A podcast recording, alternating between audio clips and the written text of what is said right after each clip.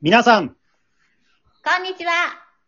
水彩パルチザン。です。はい、このパルチのお話ちゃんは、兵庫県丹波市で活動しているアマチュア演劇グループの水彩パルチザンが、ショートラジオドラマをお届けしております。本日もメンバーそれぞれの家からリモート収録でお届けをしていきたいと思います。私が団長でございます。今日もよろしくお願いいたします。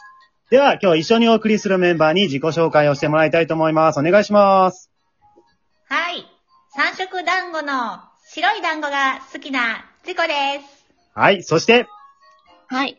えー、焼き鳥なら、そうですね。ささみが好きなそばです。はい、そして、3年生になったキットです。はい、そして、昨日の団長の生配信で笑いすぎて涙が出てきたハルンです。はい、そして、えっ、と、鬼滅の刃を最近読み始めて、え、炭治郎って墨売ってるから炭治郎って言うんかってびっくりしたジョイです。はい、そして、ポケモンでは、一番好きなのはピカチュウな、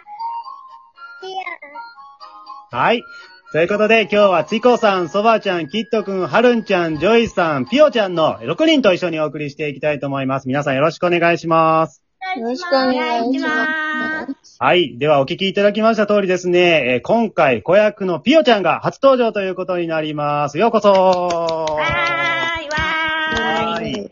えーピオちゃんはね、あの、パルチの舞台には何度か出演してくれてますけども、ラジオドラマはね、これが初出演ということになります。じゃあ、ピオちゃん、今日の意気込みをちょっと聞かせてください。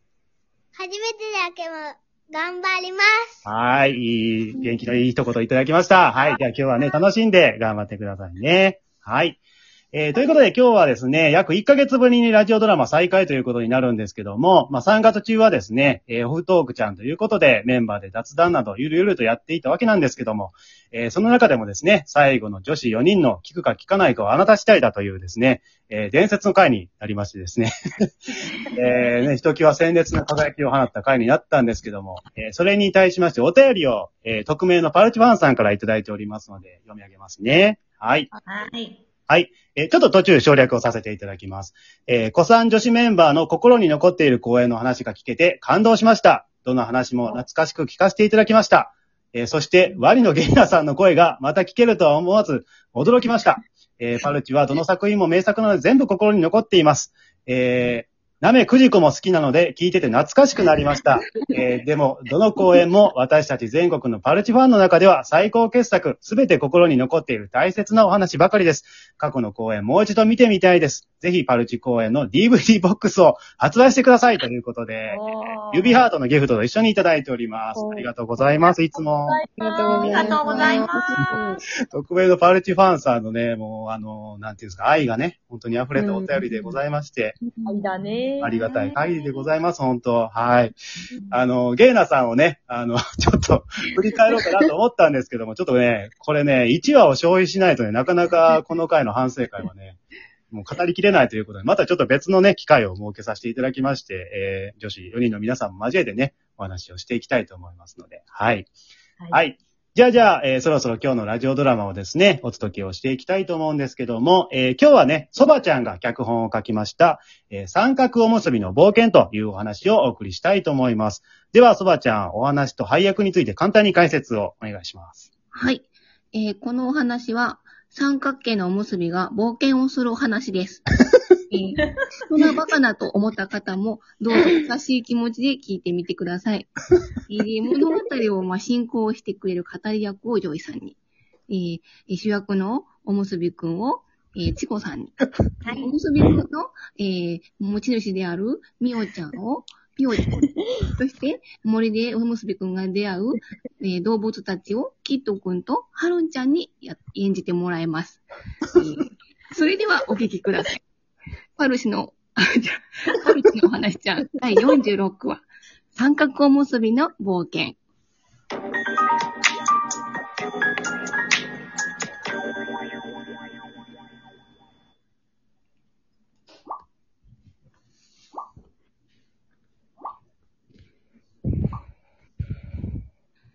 早く、みおちゃんのところへ転がっていかなくちゃ。三角おむすびは転がっていました。穏やかなお日様の光の中を一生懸命転がっていました。今日は遠足の日。お母さんが早起きして、梅干し入りの三角おむすびを作ってくれたのに、みおちゃんはうっかり台所の机の上に忘れていってしまいました。まあ、どうしましょうと慌てるお母さんに、おむすびは、大丈夫。僕、みおちゃんのところまで転がっていくよ。そう言うと、机の上から転がり落ちて、玄関から出て行きました。横断歩道を渡り、公園を横切り、やがて緑の草が茂った山道の入り口に着きました。この山の上にみおちゃんがいるのだ。おむすびは、ころりころり転がりながら山を登り始めました。よいしょ。よいしょ。ああ、早くしなくてはお弁当の時間になってしまう。でも僕は三角おむすび、角が邪魔でうまく転がれないや。その時、小さな声がしました。ちゅ、ちゅちゅん。おむすびが声の方を見ると、小さなスズメが倒れています。どうしたの？すずめさん。お腹が空いてもう飛べないのでちゅん。それはかわいそうに。そうだ。僕の角を一つお食べよえ、いいの？う。僕の角三つあるから一つなくても平気さ。スズメは、おむすびの角を一つ、チュンチュンと食べました。ちょうどいい塩梅だ。お腹がいっぱい。あなたは命の恩人でちゅん。スズメは丁寧にお礼を言って、高い空へ飛び立っていきました。いいなぁ。僕も空が飛べたなら。コロリ、コロコロ、おむすびは、また山を登り始めました。ああ、二角になったけど、やっぱり転がりにくい。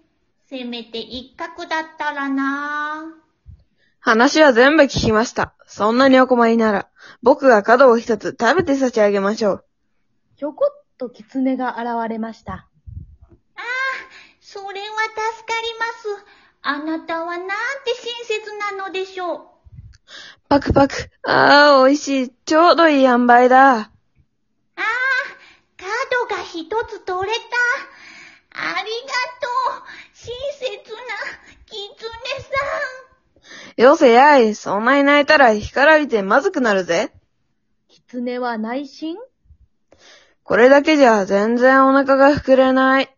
と思いましたが、おむすびがあまりに感激しているので、もう一口と言えません。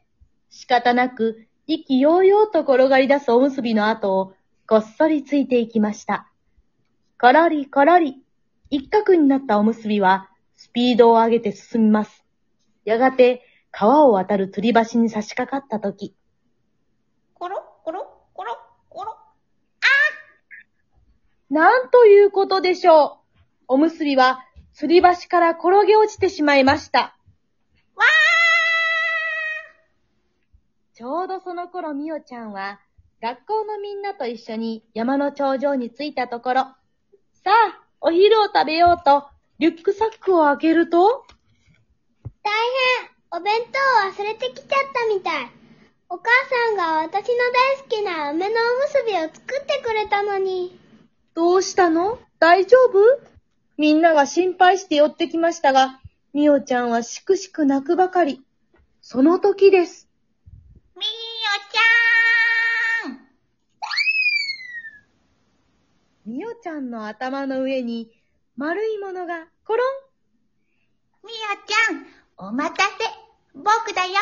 おむすびだよ。おむすびなんと、おむすびが端から落ちた先は、さっき助けたスズメの背中。スズメはそのまま、おむすびを山の頂上のみおちゃんのところまで連れてきてくれたのでした。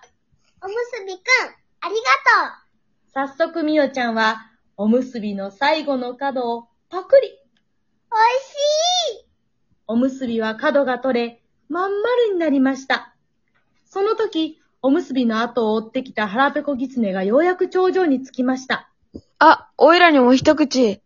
疲れ果てたキツネは、よろけて思わずみおちゃんにぶつかってしまいました。あなんということでしょう。ぶつかった弾みで、おむすびはみおちゃんの手から離れ、元来た山道を真っ逆さま。まん丸おむすびは、どんどんどんどん転がって、吊り橋を渡り、林を抜け、それでも止まらず気がつけば、元の山のふもと。うー、よしおむすびは覚悟を決めると、また山をコロコロ登っていきました。